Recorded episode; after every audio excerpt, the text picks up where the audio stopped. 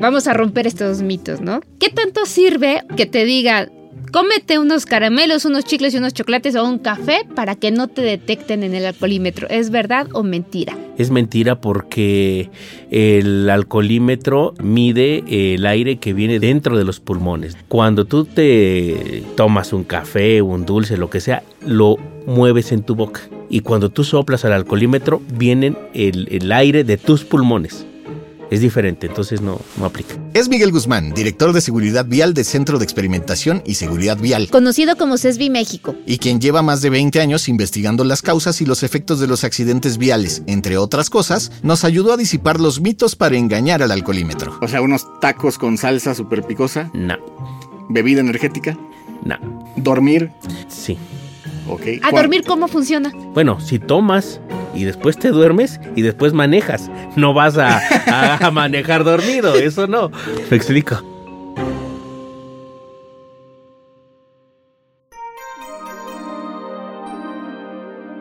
¿Conoces cuáles son los accidentes más comunes y cómo prevenirlos? ¿Qué pasa cuando tienes un accidente y qué debes de hacer? ¿Sabes qué tanto te puede endeudar si chocas o lastimas a alguien y no tienes seguro? Aquí lo vamos a contar. Yo soy Javier Bravo. Y yo, Ode del Pino. Bienvenidas y bienvenidos a Cabina Didi.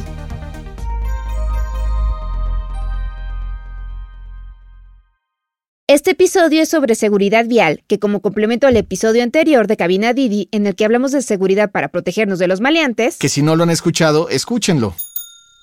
En este queríamos contestar a las preguntas relacionadas con cómo es que las personas que manejamos podemos provocar los accidentes y cómo evitarlos. Y también qué hacer si sufrimos uno, porque pues son accidentes, y para eso hablamos con Miguel Guzmán Negrete. Miguel es consultor y perito certificado en prevención e investigación de accidentes de tránsito. Como representante de CESBI México, da conferencias sobre seguridad vial y cursos de manejo defensivo, seguridad vial, peritajes, accidentes de tránsito, análisis causa raíz, entre otras muchas cosas. Miguel tiene estudios en instituciones como el IPN, IPADE, ITAM, ANAhuac y el INACIPE. Y CESBI México es una empresa que se dedica a la experimentación e investigación aplicada para prevenir accidentes de tránsito y desarrollar productos y servicios para la profesionalización de la industria automotriz y la seguridad vial de nuestro país. Miguel, ¿qué es lo que hace a grandes rasgos CESBI? Bueno, somos un centro de experimentación y seguridad vial. Desde ch- chocar vehículos, hacemos crash test de vehículos, los probamos, generamos muchísima información a raíz de ello y también trabajamos muchos temas de prevención, investigación, análisis causa raíz, reconstrucción de accidentes, implementar sistemas de gestión en empresas de transporte, dar cursos de capacitación a conductores de todo tipo de vehículos, por ejemplo. Entonces, por- es así como los que van manejando, los que hacen esas pruebas que se ven en los videos Con en dummies y YouTube. todo esta onda. Eso, exacto. Órale, siempre se ve como emocionante. Digo, no sé cuánto dinero gastan en eso porque deshacen coches que da gusto, ¿no? Las pruebas son caras y siempre se aprende. Y bueno, a nosotros que nos gusta, pues nos divertimos, ¿no? Haciendo esto. Pero y aprendemos y tenemos muchísima información, pues relevante que le sirve al sector asegurador mexicano, a las principales compañías de seguros, y después también le sirve a toda la sociedad, ¿no? El tema de reparación y de prevención de, de lesiones, sobre todo en personas. Oye, y en toda esta experiencia que tienes de más de dos décadas dedicado a la investigación, para ti, ¿cuáles son las causas más comunes de accidentes viales que hay en México, en, en las grandes ciudades sobre todo?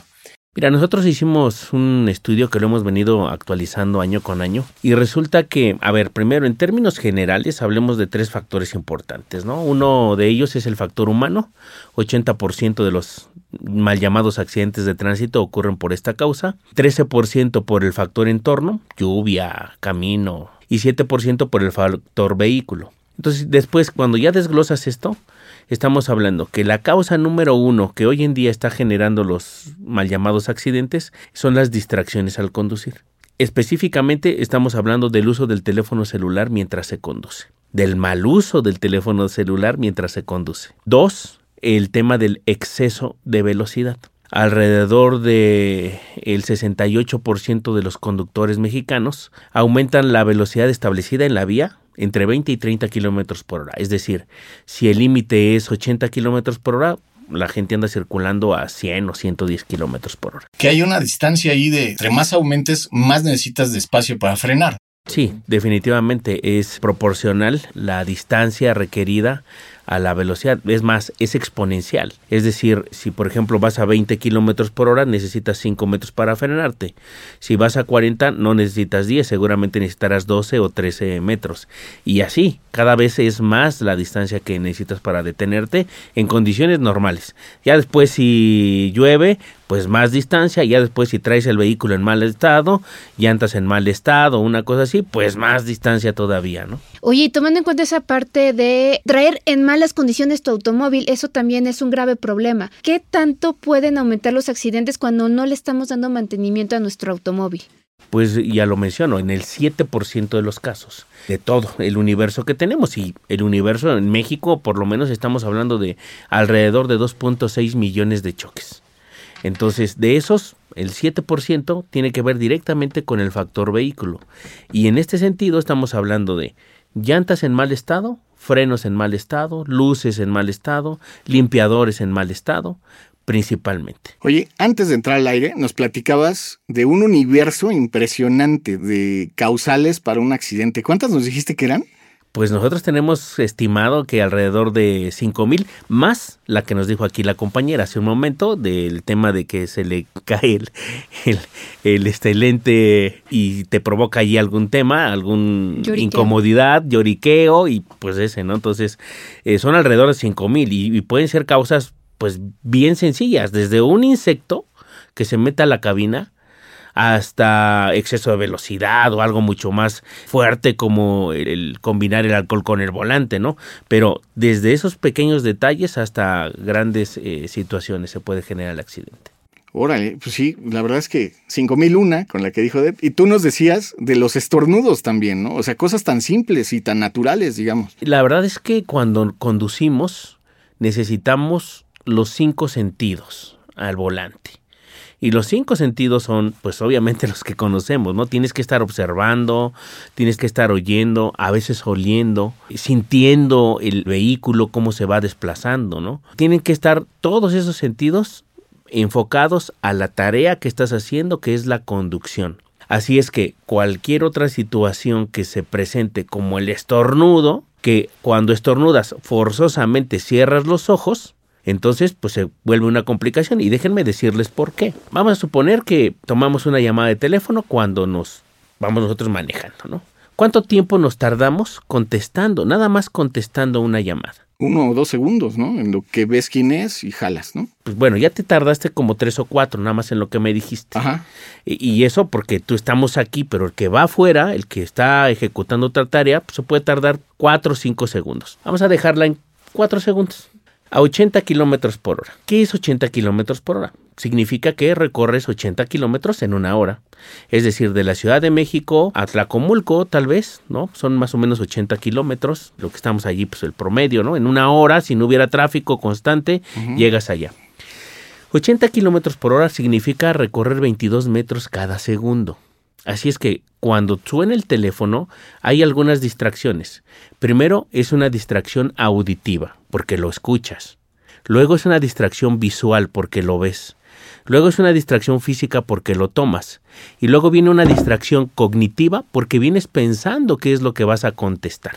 Así es que pueden tardarse esos cuatro segundos en solamente ver quién es y contestar. A 80 kilómetros por hora son 88 metros solo por contestar la llamada, que es 88 metros, pues casi tres cuartos, un poquito más de tres cuartos del Estadio Azteca, de la cancha del Estadio Azteca.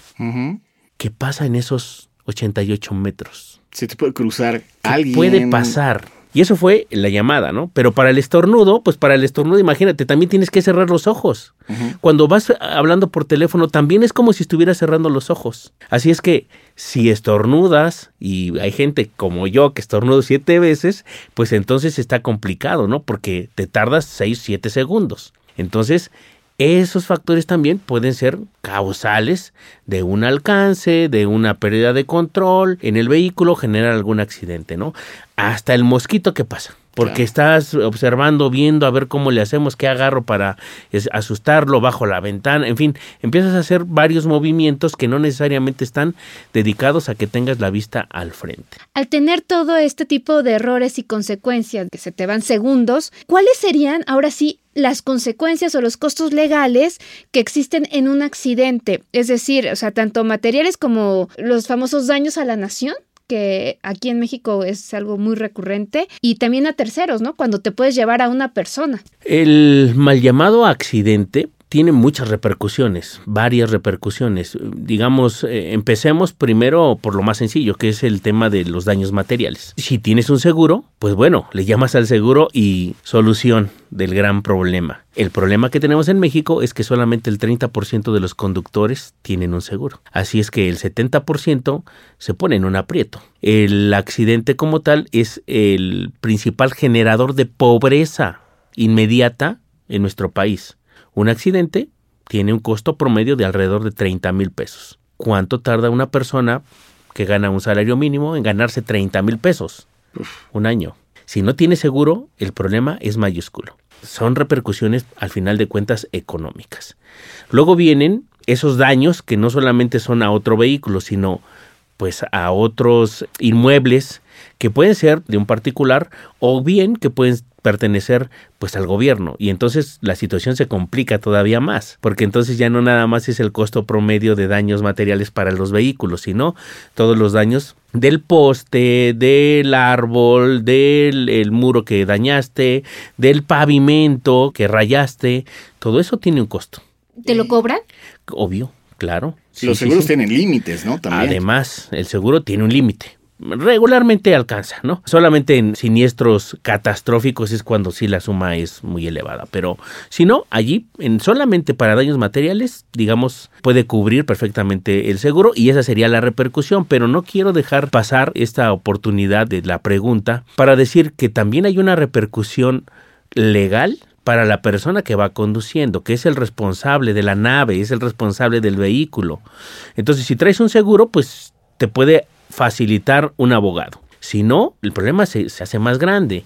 No solo por los daños materiales, por las lesiones que puedes provocar a otra persona o la muerte de otra persona, que puede ser una persona que va fuera del vehículo o tú. En este sentido, mencionar, casi la mitad de las personas que mueren en un accidente de tránsito son personas que venían fuera del vehículo. O sea que no tenía nada que ver. Un peatón, un ciclista, un motociclista, otro vehículo, ¿no? Fuera del vehículo, casi la mitad.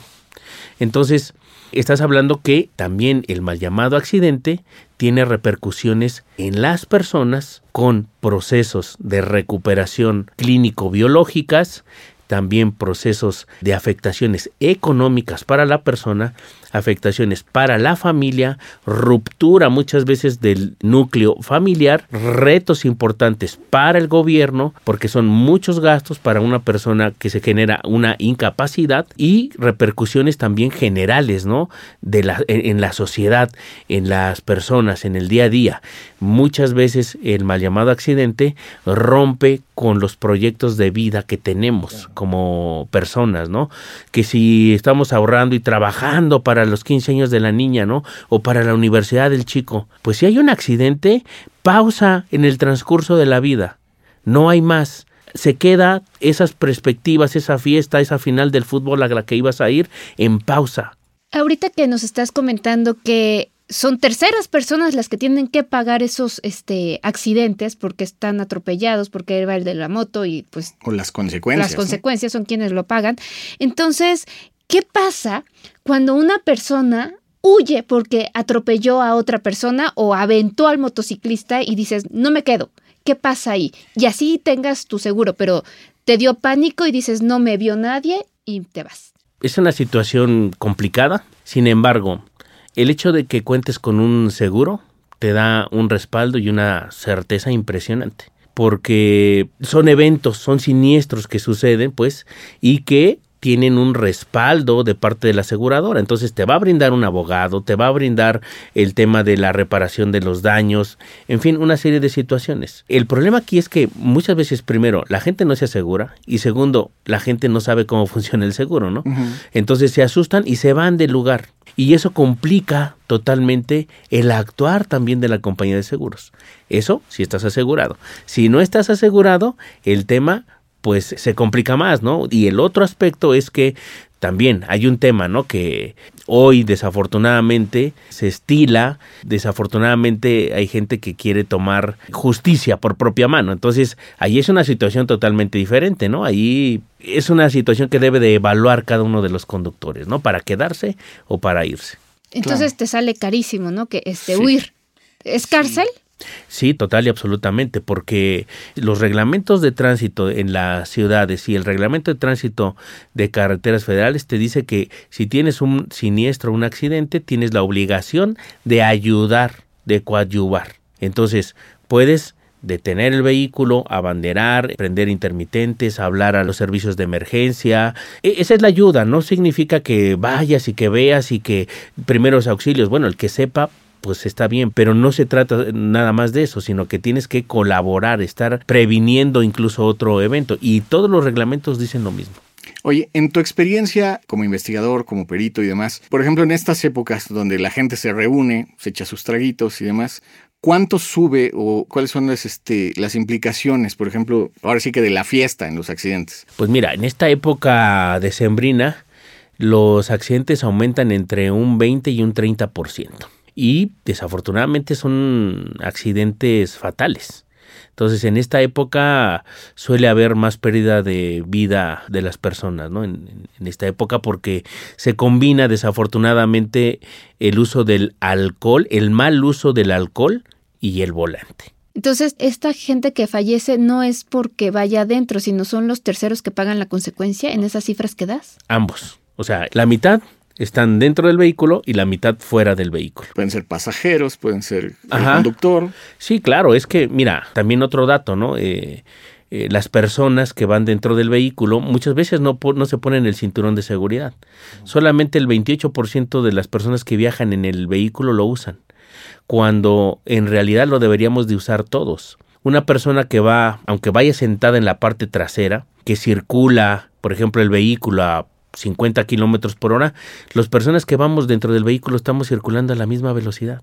Entonces, si hay un choque, la persona sale proyectada a esa velocidad, provocándose daños, lesiones fuertes e incluso provocando daños a los que van adelante, pudiendo ir con cinturón de seguridad. Entonces, las personas que viajan atrás son más peligrosas si no usan el cinturón de seguridad para las personas que van adelante. Se vuelven proyectiles, ¿no? Es que son proyectiles, son proyectiles. Aquí hay dos cosas que me llaman mucho la atención y vuelvo un poco a lo que hablamos del principio de los domis, que afortunadamente ellos no salen dañados, evidentemente, pero una persona, un perro, un termo que traigas en el asiento de atrás y que no venga asegurado o amarrado, digo, Evidentemente para eso existen las cajuelas, pero hay gente que pone su, mochila en el asiento de atrás. En un accidente todo eso se vuelve un arma mortal, ¿no?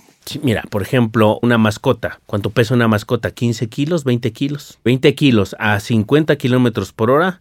Cuando hay un choque, se convierte en un proyectil con una fuerza de 100 toneladas. Una persona que pesa 60 kilos. 60 eh, a 50 kilómetros por hora, 300 toneladas. Entonces es muchísimo. Y ya tomando esta parte de los accidentes y las fiestas, eh, algo que siempre está en la ciudad y ya no importa si la época de sembrinas o la que sea, las famosos, este, el torito y los lugares donde te hacen las medidas del alcoholímetro. Por ejemplo, ¿cuál es la medida que te pueden este, meter al torito y cuánto es lo que debes de mantener. O una medida segura, digamos, para conducir. Yo no me atrevería a decir una medida segura. Una medida segura es cero. No puedes combinar el alcohol con el volante. Y es que el alcohol tiene repercusiones diferentes por respecto de la persona. Y fueron muchos factores. Si eres hombre, si eres mujer, el peso de las personas, si comiste, el estado de ánimo en el que estés. O sea, son muchos factores.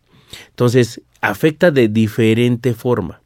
Si vas a conducir, vete seguro. Toma un Didi, pide a un amigo que te lleve, haz otra actividad, pero no manejes. Si vas a beber, no manejes. ¿Una cervecita? Yo no recomiendo que manejes, porque la afectación, en verdad, es que hay personas que con una cerveza es suficiente para que les vaya mal, y son personas que tienen ciertas condiciones médicas también.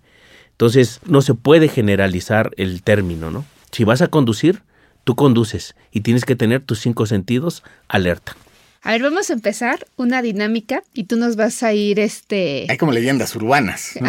También. leyendas urbanas y tú vamos a romper estas leyendas y estos mitos, ¿no? Por ejemplo, ¿qué tanto sirve o funciona que te diga cómete unos caramelos, unos chicles y unos chocolates o un café para que no te detecten en el alcoholímetro. ¿Es verdad o mentira? Es mentira porque el alcoholímetro mide el aire que viene dentro de los pulmones, de los alveolos. Cuando se abren los alveolos sale el aire y allí es cuando se hace la medición. Cuando tú te tomas un café, un dulce, lo que sea, lo mueves en tu boca. Y cuando tú soplas al alcoholímetro, viene el, el aire de tus pulmones.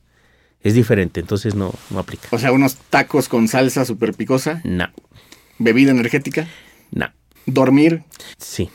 ok. ¿A ¿Cuál? dormir cómo funciona? Bueno, si tomas y después te duermes y después manejas, no vas a, a- a manejar dormido, eso no. Me explico. Ok, entonces ahorita nos decías una de soplar. ¿Qué tal es esta de soplar despacito para que no me Soplar cache el para adentro. alcoholímetro? O, soplar para o hacerle como la finta al policía para que diga, No, no ¿Funciona? porque el aparato del alcoholímetro funciona con cierta cantidad de flujo de aire. Entonces, si lo haces así como soplando para adentro, no va a funcionar. Vas a volver a repetir la prueba. ¿qué pasa si tú tienes duda con el aparatito para soplar y soplaste y te dice, no, a ver, vuélvala a jalar? Uno debe de pedir otro aparatito de esos porque se puede llegar a que se acumule ahí ese airecito que se quedó ahí o es verdad o mentira esa parte. No, no se acumula el aire. Si se hace una prueba, se espera la medición, se resetea y se puede volver a tomar otra medida inmediatamente. Ok, no sobre esa que digas, ay, oiga, no me gustó, tengo dudas de cómo le apretó usted. O sea, que le digas al policía y que sobre esa misma medida. No, se No, resetea. no, no. Se tiene que resetear para volver a tomar la medida. Sí, pues, si no, y es acumulado, ¿no? Como- Ahí sí se acumula. No, tampoco se acumula. Ah, ¿no? No, no, no. Es una sola medida. Ok, ¿y beber grandes cantidades de agua para diluir el alcohol funciona? Vamos a ver, el alcohol, digamos que se disipa en nuestro cuerpo una cerveza, una copa de whisky, una copa de tequila, se pueden disipar en nuestro cuerpo en una hora. Luego depende mucho la cantidad de agua que tú también puedas estar bebiendo. Tomas una cerveza de 355 mililitros y te tomas medio litro de agua, obviamente la afectación va a ser menor. Pero es difícil que alguien esté en una cantina, echanse una ampolleta y luego pida un litro de agua. o sea, ¿no? puedes tomar Pues un mira, vaso y un vaso y un vaso. y Mis un vaso. amigos colombianos se toman su aguardientico y su vaso de agua. Uno y uno. Shot y uno shot, y shot, shot, y shot, shot y shot. Órale. Shot agua, shot alcohol. Sí, pero ya dije, una a la hora en promedio. Así es que un six de cervezas, si llegas a las 8 de la noche y te vas a las 2 de la mañana y tomas agua además y además bailas, haces que el alcohol se vaya disipando. Oye, ¿y la cuchara de mantequilla funciona? Nunca lo había escuchado, la verdad no, no tengo idea. Una barra de chocolate antes de empezar a, a tomar y No, de hecho no, o sea, eh, son reacciones químicas las que se generan con el alcohol y lo que uno ingiera. Con el tema de la grasa no ayuda a la disipación del alcohol, o sea, no, no le ayuda en nada. Y obvio, pues depende del metabolismo de cada quien, ¿no? Siempre depende del metabolismo de cada persona. O sea, Oye. no importa que estés gordito, flaquito, altito, chaparrito. No es recomendable. No, no se recomienda, no. Si van a manejar en verdad, o sea, evitémonos penas, evitémonos tragedias, evitémonos malos momentos. Regularmente la gente sale a disfrutar, a convivir con los amigos. ¿Por qué romper esos buenos momentos? Claro. Claro. Entonces, si vas a salir, si vas a disfrutar, ve, disfruta. Si quieres tomar, toma, pero no combines el alcohol con el volante. Oye, dejando un poquito el alcohol en paz y las cucharadas de mantequilla, algo que yo tampoco sabía. Vamos a platicar de otra causa importante y que me parece que mucha gente ni siquiera se da cuenta, que puede ser el estrés al volante y el cansancio. ¿Existe alguna medida de tiempo máximo? Por ejemplo, la gente que trabaja conduciendo y que maneja 12, 16 horas, ¿qué riesgos corre? Pues mira, af- afortunadamente hoy en día ya hay una norma que es la norma 087, sobre todo para los conductores de largos trayectos, en las que pues, ya se te establece, ¿no? Que debes de conducir ciertas horas máximas y también tienes que conducir periodos de cuatro horas, cinco horas y tener media hora de descanso y luego otro periodo similar y una hora de descanso, así hasta completar las 12 horas de conducción. No, 12 horas es lo máximo, ¿no? Entonces, eso es lo que se puede estar manejando y descansando para desestresarte, para tomar aire, para oxigenarte y para evitar precisamente pues esos riesgos de tener un siniestro por estrés, por cansancio, por fatiga. Miguel, por ejemplo, así en general, algo que siempre vive la Ciudad de México son las inundaciones, encharcamientos. Yo creo que eso siempre, ya no importa la época del año. Por ejemplo, ¿qué es lo más recomendable cuando uno está manejando y hay inundaciones? ¿Cómo manejar ese automóvil? Porque luego, por ejemplo, muchos de los conductores es herramienta, entonces tienen que hacer traslados. ¿Qué deben y no deben de hacer? Primero, tener su vehículo en óptimas condiciones. Tienen que poder observar bien el entorno, para eso entonces deben de utilizar bien su desempañante, saberlo utilizar. Las luces deben de estar en buenas condiciones, el limpiaparabrisas también. Las llantas son un elemento fundamental para poder sacar toda esa agua que se va encharcando y cuando pasas pues irla disipando, ¿no? Y luego también, o sea, es importante la observación como lo acabo de mencionar y ir midiendo, o sea, tienes que ir incluso lo primero también es eh, reducir tu velocidad, a veces eh, poner las intermitentes y tienes que ir observando el entorno.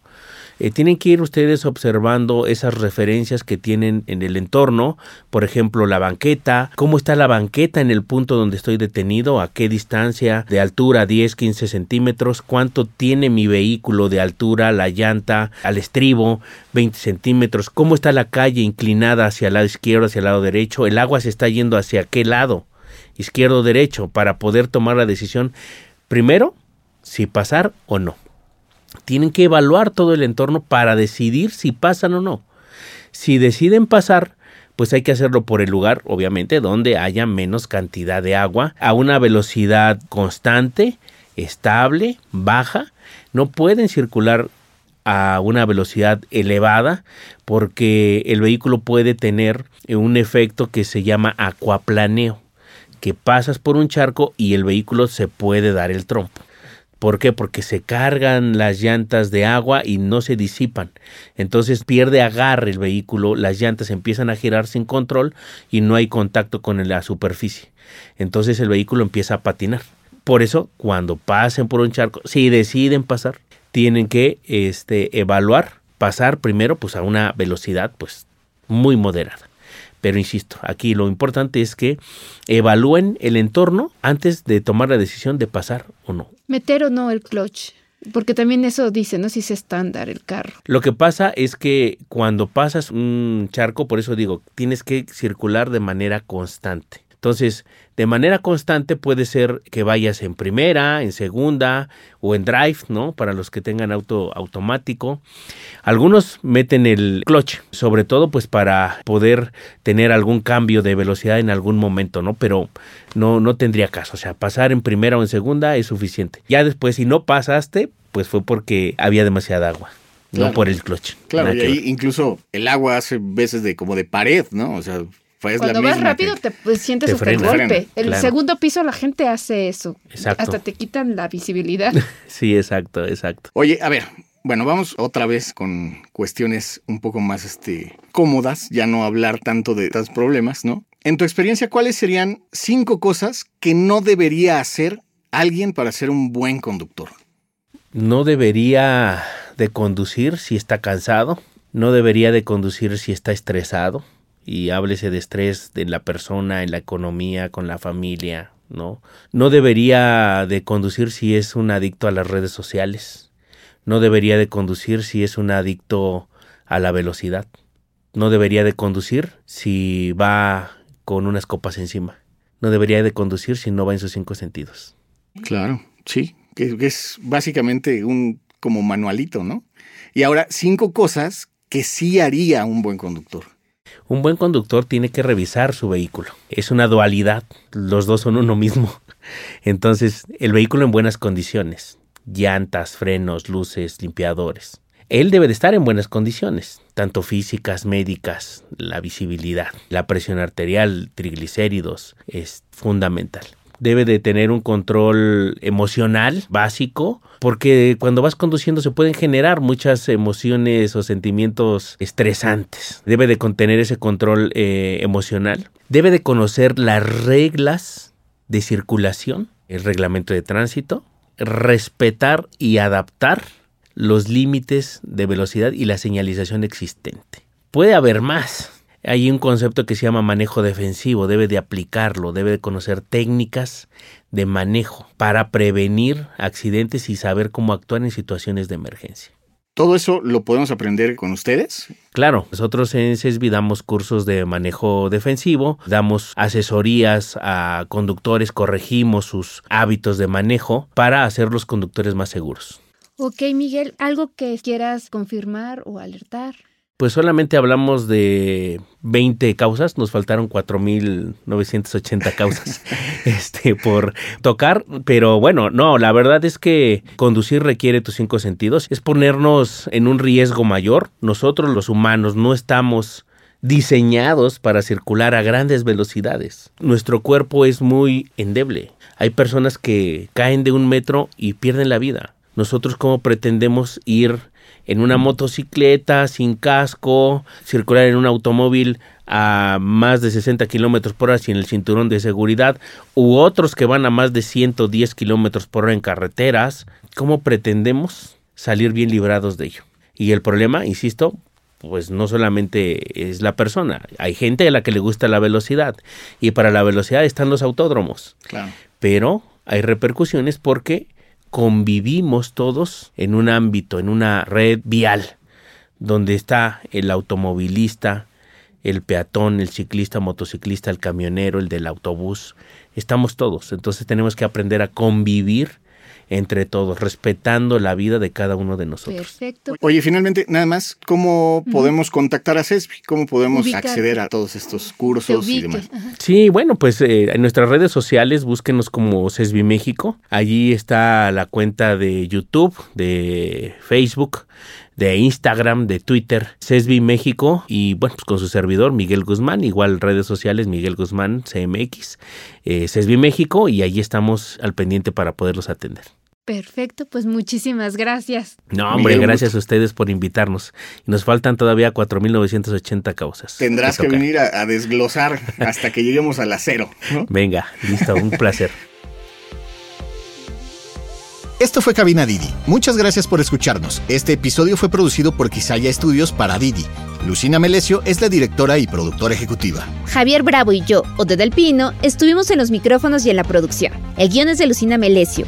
El diseño sonoro y el tema musical son de Carlos Jorge García y Tiger Love. Los ingenieros de grabación en el estudio fueron Manuel Vargas Mena, Gabriel Chávez y Mateo Pineda, de Sound Mob Studio. Por Didi, Marisa Hurtado es la encargada de comunicación en el sector de movilidad y Gerardo Arriola es analista de comunicación.